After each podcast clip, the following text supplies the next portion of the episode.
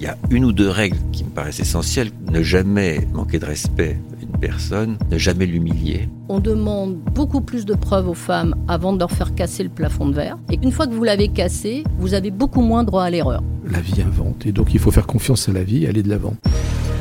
Sur Radio Classique, vous écoutez les chefs d'entreprise parler stratégie, investissement et résultats financiers. Mais pour vraiment les comprendre, il faut aussi connaître leur parcours, savoir quels sont les grands événements qui les ont marqués et ceux auxquels ils ont participé.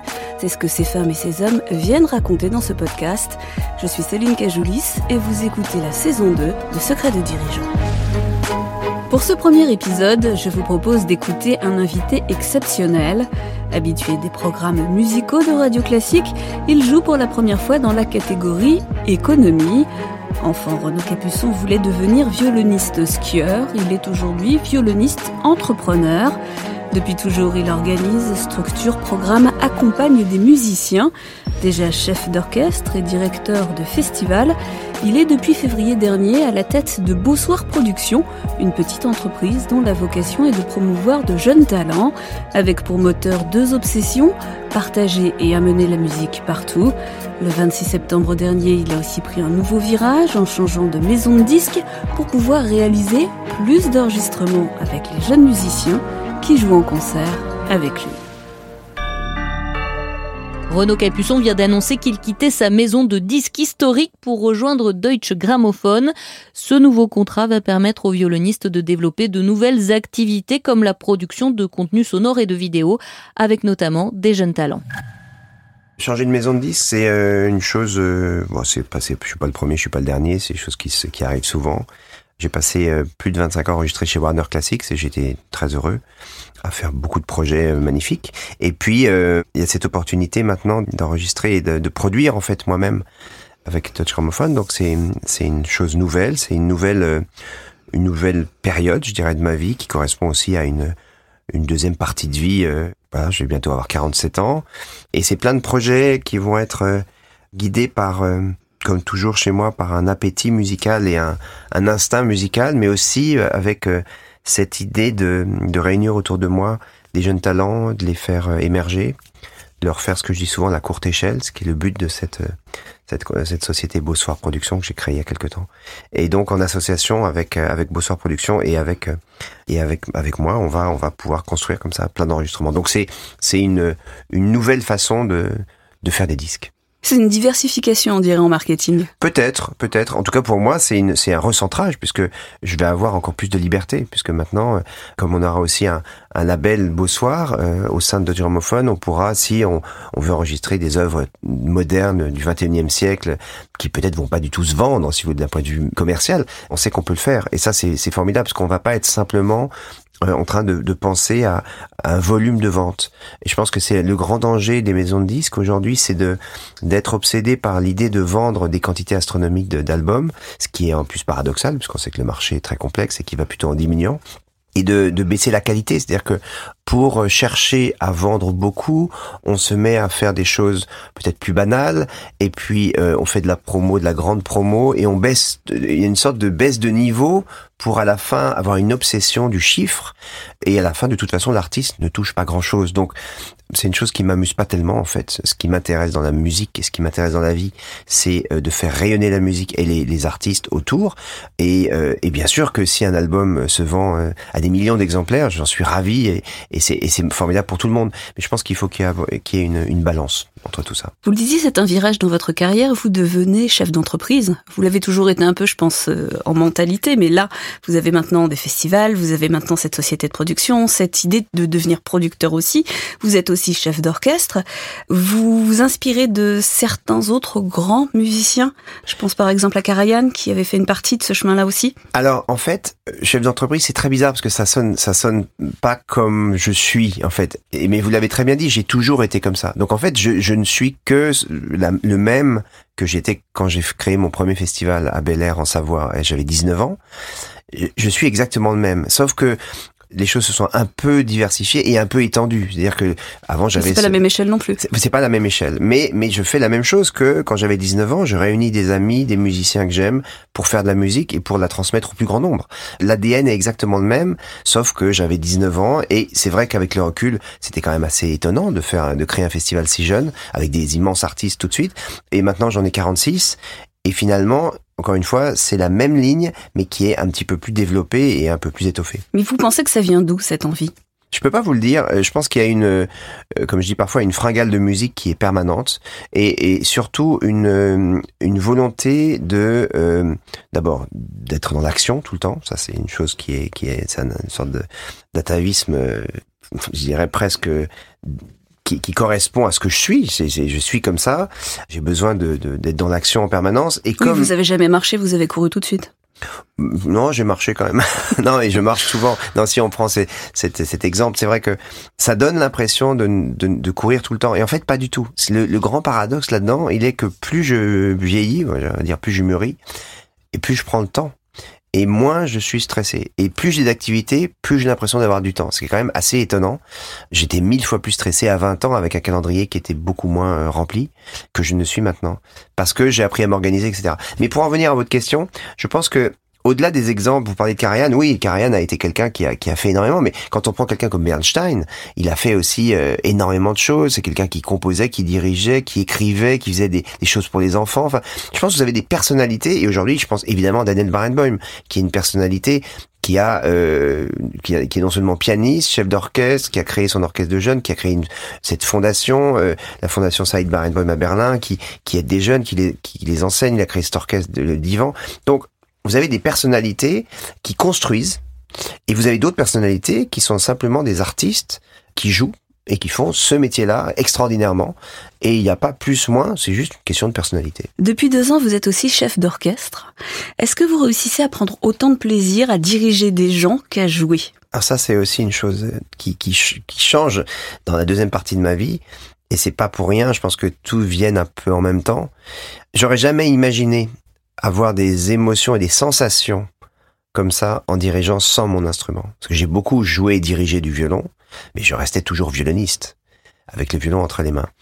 Euh, depuis trois ans où je, je, je dirige sans mon instrument, ce qui était une des choses les plus difficiles que j'ai fait de ma vie, de, de, de franchir ce pas psychologique, j'ai des sensations que je n'ai jamais eues avec mon instrument. Et c'est presque, je me dis, mais c'est fou quand même. Alors que ça fait 40 ans que je joue du violon.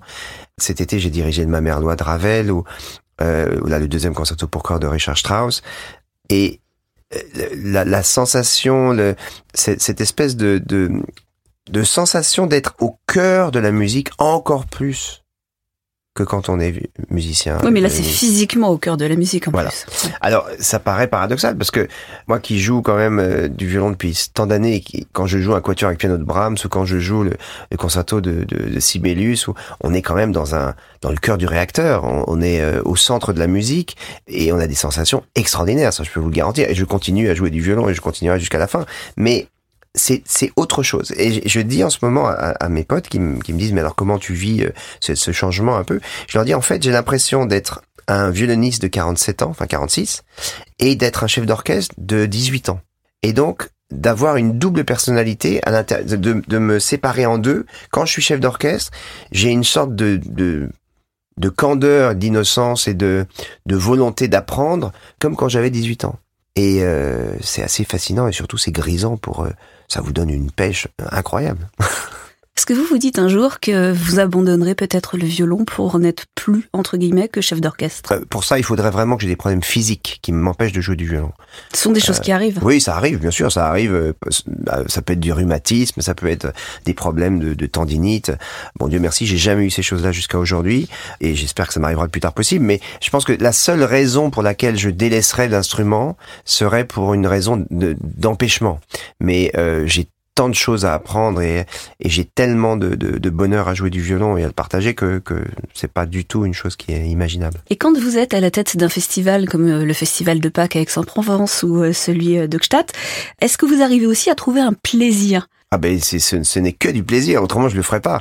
Euh, en fait, Mais c'est très différent en intensité, c'est vraiment des choses qui n'ont rien à voir. ça n'a rien à voir euh, et en même temps, ça reste sur la même ligne du partage de la musique. Quand je programme, je réfléchis à euh, quel interprète. En fait, j'ai une en permanence, je suis en train de programmer. Ça fait depuis que j'ai 19 ans que je passe mon temps à programmer, puisque Bah, c'est Euh, dans ça que vous êtes un chef d'entreprise, naturellement. Peut-être. Euh, En tout cas, j'ai une, une, une envie de, de mettre les gens en relation, de, de les faire jouer ensemble, de découvrir de nouveaux répertoires. Et ce qui est euh, la notion de plaisir, elle est, elle est totale parce que dans le fait de réfléchir à un programme, vous avez une donc il y a, moi je suis quelqu'un de très organisé, donc il y a, il y a cette partie organisationnelle, mais il y a surtout la partie créatrice parce que comme je ne compose pas de musique et que je ne composerai jamais parce que j'ai pas le talent pour ça, euh, le fait de, de, de composer un programme, alors c'est bien, bien plus modeste que d'écrire de la musique bien sûr, mais on est quand même dans une une forme de composition comme un grand chef va, va faire un, un grand chef, un cuisinier va préparer un menu et imaginer les choses. Euh, et ça, c'est grisant de, en fonction du lieu. Donc, je programme pas du tout de la même façon au Festival de Pâques d'Aix-en-Provence que je ne programme aux rencontres, euh, enfin, au, au Festival de, de Gstaad, parce que je suis inspiré par le lieu, parce que les, le, Non mais Gstaad, on vous a vu arriver. Quand vous étiez petit, vous vouliez être quoi? Skieur, Ah oui, et skieur. violoniste. Ce qui arrive. Oui, c'est vrai que ça correspond, mais il y a une forme de, si vous, si vous, euh, vous suivez un peu la, la ligne de ma vie, il y a, une forme de logique. Euh, je suis pas, euh, les endroits où je vais sont des endroits qui correspondent à ce que je suis d'une certaine façon. Il y a une forme de, de cohérence. Après, en tout cas, c'est moi qui la vois. Peut-être on la voit pas, mais moi je la, moi je la sens. Et, et le fait de programmer des festivals, c'est, euh, c'est un bonheur immense. Et quand vous avez pensé à un, un artiste euh, en association avec un orchestre, ou quand vous avez pensé à, à mettre des jeunes avec des moins jeunes pour jouer, et que tout d'un coup, deux ans après, vous êtes assis dans la salle et que vous les accueillez et qu'ils jouent, Et que ça marche. et que ça marche, ça c'est un plaisir immense. Et c'est c'est un autre une autre façon de vivre la musique. Vous êtes dans ce cas-là un peu plus détaché, même si vous êtes responsable, parce que si ça marche pas, c'est votre responsabilité aussi. Donc il y a cette notion-là, et puis ça me donne aussi l'occasion d'inviter mes collègues euh, violonistes que sinon je ne croiserais quasiment jamais. Parce que on est tout le temps sur la route, on a très peu d'occasions de se rencontrer, donc on se voit programmer la semaine avant, trois semaines après, donc on, on s'appelle, on dit ah t'es là, etc. Mais là, dans ces festivals, je peux les inviter aller dîner avec eux, les écouter, et ça pour moi c'est un grand plaisir, c'est un c'est un c'est un bonheur immense de, de pouvoir d'avoir accueilli euh, Guy Cham, Guidon Kremer, euh, Lisa Batiashvili, euh, bientôt Nikolai Snyder, en fait, tous les et j'en oublie beaucoup, tous les grands violonistes d'aujourd'hui sont sont venus dans ces festivals et euh, et je pourrais pas m'en passer. Ils viennent chez un copain. Oui, en tout cas, moi, je les accueille parce que je les admire. 255 concerts par an, c'est ça 250 Non, non, non, non, non. Ça, Ah pardon. ah non, ça serait trop. Ça, 250 jours par an loin de la maison. ça je sais pas, j'ai jamais compté. Et je, Je crois qu'il y a quelqu'un qui vit compter. avec vous qui a compté. C'est possible. Non, mais je pense qu'elle a exagéré. Euh, À une, à une époque où je jouais un peu plus, avant Covid, j'étais à 150 concerts par an, donc ça faisait beaucoup. Et peut-être ça faisait ce nombre de jours pas à la maison. Mais euh, je crois que le- l'essentiel, c'est d'arriver à trouver un équilibre entre sa vie familiale et sa vie musicale. Ce qu'on a trouvé, Euh, on a notre façon de faire. Euh, on se, euh, ma femme et mon fils me rejoignent souvent dans, dans des endroits où on se pose. Euh, on a des plages ensemble. Je joue beaucoup plus en Europe qu'aux États-Unis, donc je suis quand même très près et je suis quelqu'un qui a pas du tout peur de me lever très tôt et de dormir très peu. Donc très souvent, je rentre pour une journée et ça donne, vous savez, une, à, ces journées une intensité étonnante parce que quand vous avez 24 heures à passer en famille et vous savez qu'ensuite vous repartez 4 jours et que vous avez ensuite euh, une, une autre 24 heures, bah vous les vivez pas de la même façon que si vous êtes dans un quotidien qui est tous les jours, vous partez, on se voit ce soir et, et ça crée aussi peut-être une, une forme de de- d'attente et de ça. En tout cas, on, on est bien. C'est pas difficile d'être souvent seul quand même? Non, parce que euh, d'abord, vous avez besoin dans une vie où vous êtes entouré tout le temps, sur scène, vous avez des, des interviews, vous avez des, des choses à organiser, vous voyez des gens beaucoup, beaucoup, beaucoup. Et donc, la solitude, elle est, en tout cas chez moi, nécessaire et euh, comme une sorte de soupape de, liberté. Parfois, euh, dans des journées où j'ai des réunions ou des répétitions avec orchestre, ensuite des cours, et je me retrouve à 22 heures pour, euh, pour la première fois depuis 6 heures du matin seul, je peux vous dire qu'on souffle et on est heureux d'avoir une heure ou deux à manger une soupe dans sa chambre d'hôtel. Vous me parlez de votre violon qui passe beaucoup de temps avec vous, vous passez beaucoup de temps avec lui, qui est très proche de vous forcément. Il, Bah, c'est- a, un, il a un petit nom. Oui, il s'appelle le vicomte de Panette parce qu'il a appartenu à ce vicomte. Il a été créé, en- enfin fabriqué euh, par Guarnarius del en 1737. c'est un des plus beaux spécimens de ce luthier. C'est une chance incroyable de jouer ce violon. Il, il se trouve qu'il a été joué par Isaac Stern aussi pendant 50 ans et parmi quelques autres violonistes, mais c'est le, le, plus fameux qui l'ait joué. Et puis c'est un violon qui euh, qui m'inspire. Voilà, c'est tout. Je pense que c'est un violon qui qui qui me donne la possibilité de m'exprimer au mieux, qui est qui a une une capacité de résistance au, climat, au changement de température incroyable. En ce sens, je pense que Stern, qui a joué 50 ans partout dans le monde, l'a vraiment bien éduqué ce violon parce qu'il est, il est totalement, euh, il est dans une, il est dans une forme incroyable. Et il y a des jours où le matin, je trouve qu'il sonne un peu bizarrement, mais toujours au moment du concert, il y a une sorte de, c'est comme si il se réveille, quoi. C'est extraordinaire. Comment vous l'avez rencontré? Je l'ai rencontré, euh, en fait, je, la banque suisse italienne à l'époque, qui n'existe plus maintenant, mais euh, avait l'intention d'acheter un instrument pour me le prêter, et donc ils m'ont m'ont demandé de me renseigner sur la possibilité d'acheter un Guarnarius, et j'en ai essayé quelques-uns.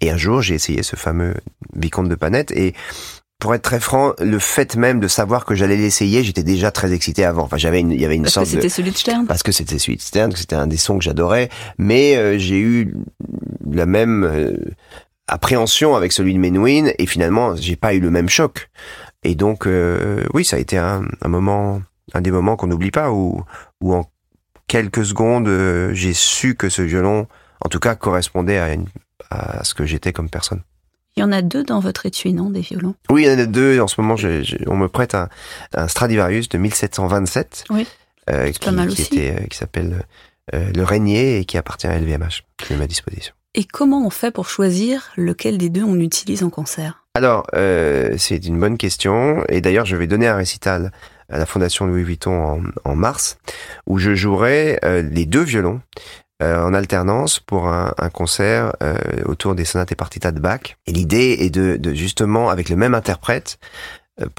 l'idée est que le public entende la différence et, et leur expliquer aussi. Le... Donc il y a aussi une partie pédagogique que je trouve assez passionnante parce que le public ne sait pas euh, forcément la différence. pas ce que vous vous ressentez. Voilà, alors il va y avoir ce que l'artiste ressent, mais le public va entendre la différence, entendre une différence de voix, une différence de euh, de timbre, une différence. C'est un peu comme une dégustation où on aurait un Bordeaux et un Bourgogne dans le même dîner. C'est un peu ça, mais euh, du, de, de, de, du top niveau. Est-ce qu'un jour vous imaginez que ce violon, il ne vous appartiendra plus? C'est une chose que, à la fois, euh, qui est totalement claire dans ma tête, parce que ce violon m'appartient et puis il sera joué ensuite par quelqu'un d'autre. Euh, ou après ma mort ou, euh, ou avant si j'arrête de jouer et que je de vendre le violon, mais donc le plus tard possible.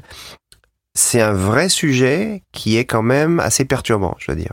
Si j'évite d'y penser. Là, vous me posez la question, j'y pense. Je pense que la l'acheteur potentiel ou la personne qui le jouera sera vraiment important. Ça me rendrait très triste de savoir que le violon, par exemple, est acheté et qu'il est mis dans un dans un coffre ou qu'il n'est pas joué ou ou qui qui va à un, un violoniste que j'admire pas du tout. Euh, Voilà, ça ça me ça me poserait problème. Mais euh, c'est bien trop tôt pour euh, pour y penser. Ça vous arrive de ne pas jouer plusieurs jours de suite? Oui. Oui, là, là, il y a 15 jours, j'ai fait une chose que je n'avais jamais faite. J'ai dirigé un concert où je n'ai pas joué de violon. C'était la première fois que je, je ne faisais que diriger, ce qui est très banal en soi, mais pour moi, c'était nouveau. Parce qu'avant, j'avais toujours partagé les deux. Et donc, j'ai pas touché à mon violon pendant 5 jours. Et le lendemain, j'ai rejoué. Euh, voilà, mais j'ai pas eu le temps du tout, du tout de. de Et vous n'en avez pas voulu? Euh, lui, je sais pas s'il m'en veut, je crois pas. Je pense qu'il c'est bien qu'il se repose aussi. Et et euh, plus sérieusement, euh, c'est très salutaire ces pauses. C'est merveilleux parce que vous avez une, un rapport à, l'instrument qui est totalement. C'est comme faire un petit détox. C'est comme si vous vous buvez euh, euh, ou vous mangez euh, des choses que vous aimez tout le temps et puis tout d'un coup vous arrêtez d'en manger pendant une semaine et après c'est encore encore meilleur. Il y a une femme extrêmement importante dans votre existence, c'est votre épouse Laurence Ferrari. Quand vous vous êtes rencontrés, je raconte pas votre rencontre, c'est un conte de fées, ça va déprimer tout le monde. Quand vous vous êtes rencontrés, elle, elle est pianiste, donc elle connaît l'univers de la musique. Vous, vous ne connaissiez pas le sien, qui est celui des journalistes de la communication, de la télévision. Qu'est-ce qu'elle vous apporte et en quoi elle contribue à votre carrière? Mais ça, c'est la- c'est l'alchimie entre deux êtres. C'est- on se le disait encore il y a pas longtemps. C'est, on peut pas tellement expliquer pourquoi on est euh, totalement euh, en phase avec quelqu'un. Voilà, alors on est, on vient tous les deux de la Savoie, on a tous les deux des, des Vous des- avez les mêmes références. on a les mêmes références, Vous avez on a le même des, terroir. oui, on a le même terroir, on a aussi les mêmes, euh, on a nos, nos- nos ancêtres euh, venaient d'Italie aussi, donc des enfants d'immigrés italiens.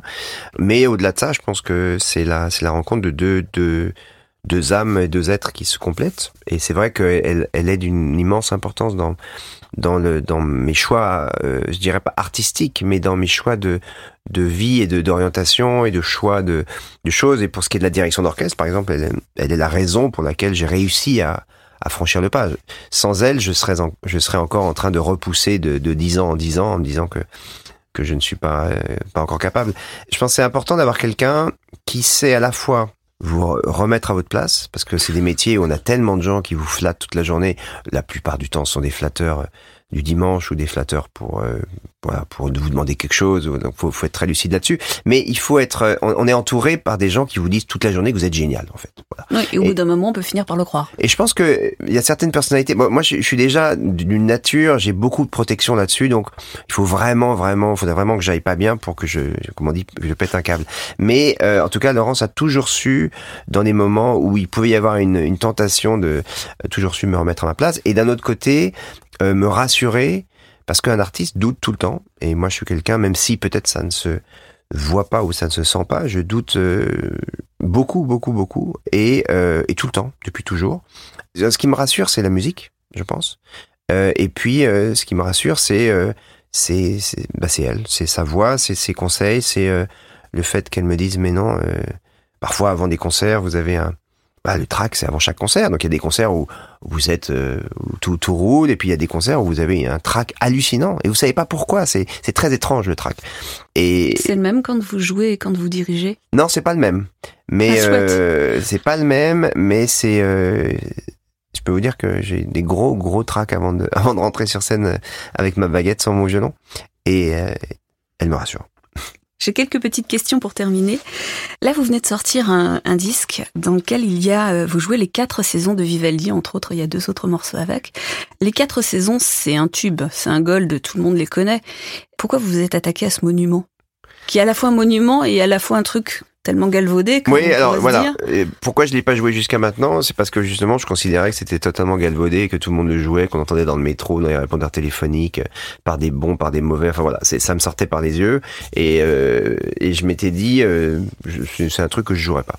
Et puis je l'ai joué il y a il y a trois quatre ans avec des jeunes musiciens, et euh, en fait j'ai trouvé, bah voilà, j'ai juste réalisé à quel point l'œuvre était génialissime et, et à quel point elle était communicative et à quel point elle était jubilatoire.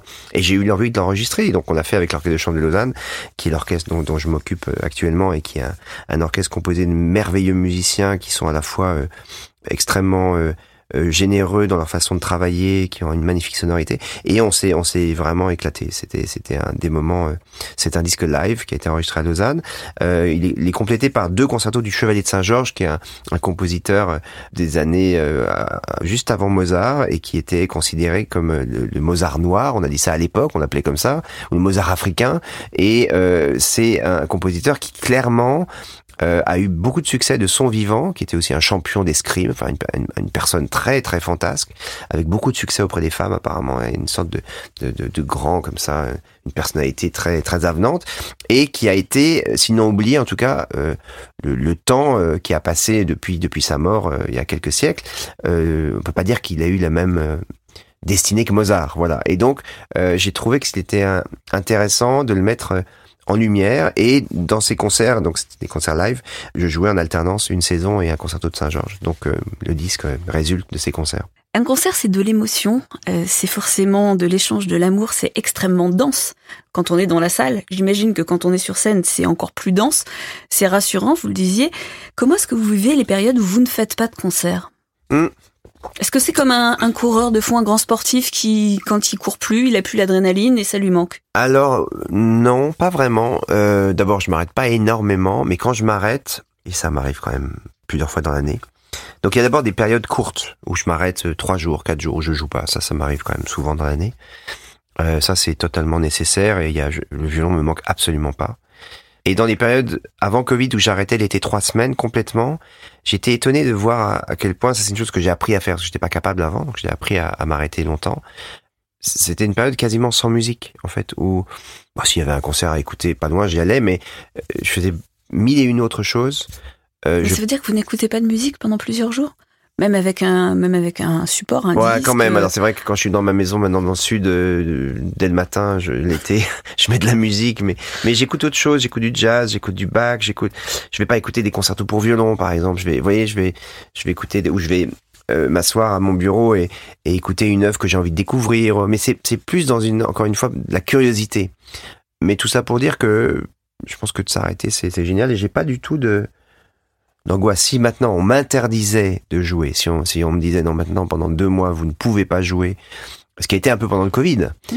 Alors c'est pour ça qu'on a, on a chacun fait un peu, on a bricolé des choses chez soi, à jouer pour les réseaux sociaux, pour avoir une façon de transmettre des choses. Mais euh, certains ont, ont, enregistré des disques, certains ont travaillé euh, comme des fous, d'autres ont pas du tout travaillé. Chacun a, a, géré cette chose différente, différemment. Mais là, on était dans, dans l'impossibilité de s'exprimer. Donc ça, c'était très frustrant. Quand on décide de ne pas jouer ou, ou de passer un mois à, à faire autre chose, c'est super enrichissant. Est-ce que vous savez ce que vous ferez dans 10 ans ou dans 20 ans? Moi, dans 10 ans, clairement, je pense à peu près la même chose. à peu près la même chose. Ça me rend tellement heureux de, de, de partager la musique, de le faire, euh, encore une fois, avec cette, cette nouvelle euh, étape de la direction d'orchestre. Maintenant, il y a tellement d'œuvres que j'ai envie d'aborder, de découvrir, vous disant oui, c'est ça va passer très très vite. Malheureusement, ça passe trop vite. Et je dirais 20 ans pareil parce que le répertoire de chef d'orchestre, c'est il faut une vie donc. Euh. Vous êtes quelqu'un de brillant, vous êtes quelqu'un de connu. J'imagine que dans le milieu de la musique classique, ça doit créer de la jalousie. Possible. Vous n'en entendez pas parler, ça vous revient pas, vous ne voyez si, pas des ça me revient, si, si, je vois des choses, bien sûr, mais euh, en fait, ça m'a beaucoup euh, touché une période de ma vie beaucoup euh, heurté en fait. Et j'ai décidé depuis euh, depuis le Covid ou euh, depuis la période du Covid où il y a vraiment eu des des excès de comment dire, il y a eu des des lignes rouges dépassées dans les insultes et voilà, on est allé aux insultes, à la diffamation. Donc depuis ce moment-là, ce qui m'a totalement en fait scié, ça m'a scié. Cette, cette haine verbale, écrite, assumée par des collègues, hein, par des gens qui jouent le même instrument que moi, euh, ça m'a scié et en même temps, ça m'a donné la capacité de, de, passer vraiment à autre chose. Et depuis, je dois dire que j'en ai plus rien à faire, mais à un point que vous pouvez pas imaginer. Et ça m'a donné une liberté. En fait, je, je pense que je peux les remercier. Parce que grâce à eux, on est allé tellement loin que ça dépasse l'entendement et qu'en fait j'ai un peu j'ai plus pitié pour eux que que de la peine pour moi. Moi, je trace ma route. Euh, J'aime cette, cette cette vie de musicien et rien ne m'arrêtera euh, parce que parce que je fais euh, la musique comme comme une nécessité absolue de vie et que et je pense que dans mon sillage j'entraîne à la fois des des jeunes musiciens. Euh, on parlait de Beausoir Production tout à l'heure, mais euh, j'emmène des musiciens de, de, de, de plusieurs générations, euh, des musiciens qui pourraient être euh, mes parents, euh, qui, ont, qui ont un âge donc avancé, et avec eux aussi on fait des choses merveilleuses, comme Gérard Cosset ou d'autres.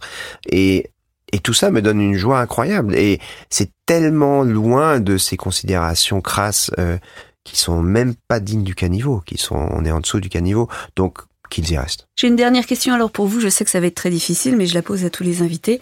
Est-ce qu'il y a une, une, chanson, un air de musique que vous aimez bien, qui vous suit? Vous, j'imagine qu'il y en a beaucoup. Est-ce que vous pouvez en choisir un pour aujourd'hui? Une chanson, euh, quelque chose qui soit pas classique forcément. Ce que vous voulez. Ce que je veux. Euh... Alors, je vais, je vais dire euh, peut-être la musique de Cinéma Paradiso mais pas jouée par moi parce que c'est pas le but, mais la bande originale du film parce que c'est vraiment une musique qui nous lie mon fils et moi. Et donc c'est à ça que je pense. euh. Il joue du violon, votre fils? Il a joué un peu de violon, il joue un peu de piano maintenant, il a un rapport à la musique très décomplexé, très libre. Donc on verra ce qui va se passer plus tard, mais en tout cas il, il est, il adore cette musique et dès qu'on entend euh, et l'un et l'autre les, les, premières notes de, de cette musique de, du film Cinéma Paradiso, on sait qu'on est liés et ça c'est très touchant. Merci à Bertrand Dermoncourt, directeur général de Radio Classique, pour son aide, sa confiance et sa bienveillance. Et merci à Quentin Zimmermann pour avoir rendu cet entretien possible. Merci également à Mathieu Roch-Lago pour la mise en onde et à Béatrice Mouedine pour la mise en ligne. On se retrouve dans deux semaines.